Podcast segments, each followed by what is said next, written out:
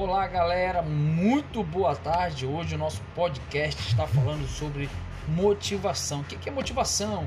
Né? Sonhos, o que te leva a realizar coisas inimagináveis. Já pensou nisso? Então, isso é motivação.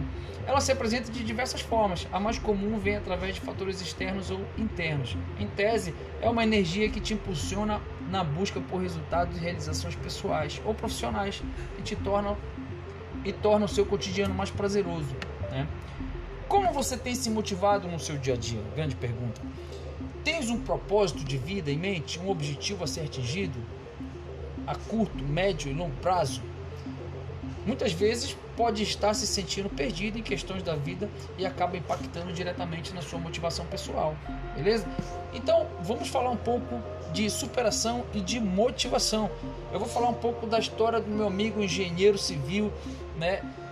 Delorizano Amoras, de 43 anos, paraense, radicado e morando no Amapá. Né? Ele diz o seguinte: ele viu no esporte a possibilidade de mudança. Já havia feito várias modalidades esportivas e nunca tinha dado continuidade. Sempre parava, desistia, né? ficava desmotivado. Mas através da corrida de rua ele se sentiu motivado, encontrou o prazer e a superação que tanto buscava. Sua inspiração ao ver um vídeo de uma rede social, viu que a última colocada fora recebida com grande festa. Ao contrário do que ele imaginava sobre a prática de corrida, a motivação esteve acesa, né, em sua mente, fez com que superasse seu cansaço.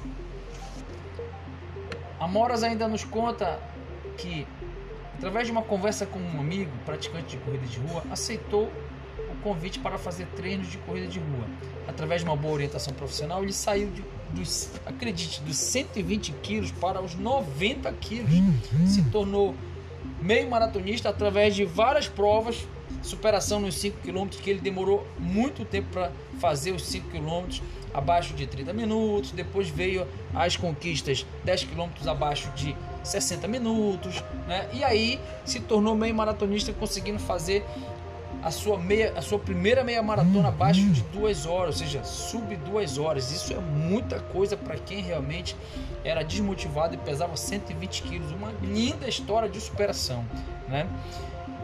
E ele fala o seguinte: ele reforça, nada disso seria possível possível se não houvesse a força motriz dentro de mim, a motivação, né? Então, a gente tem aqui algumas dicas para se sentir motivado todos os dias. Dica número 1: um, pare, pense o que trouxe até aqui. Reveja seus valores, atos, famílias, ideais e aspirações. Reflita para onde é o seu objetivo. Sonhar é o primeiro passo para se sentir motivado. Número 2. Faça o que te, que te traz felicidade e bem-estar.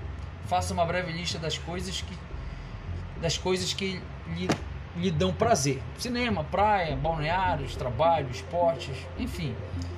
Terceiro, investir em você é sempre a melhor opção. Formação profissional, fazer o que gosta, conta muito.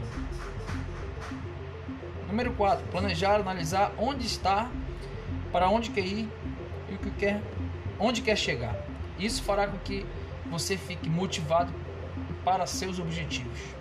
Número 5, lembrar do que já passou, faz parte para manter-se motivado para enfrentar e vencer o que virá, né? Esteja em paz consigo mesmo você é a grande ferramenta para se sentir-se motivado. Tenha sempre boas histórias motivadoras de pessoas que venceram, algo que te desafie diariamente. Saia da zona de conforto, vá e vença.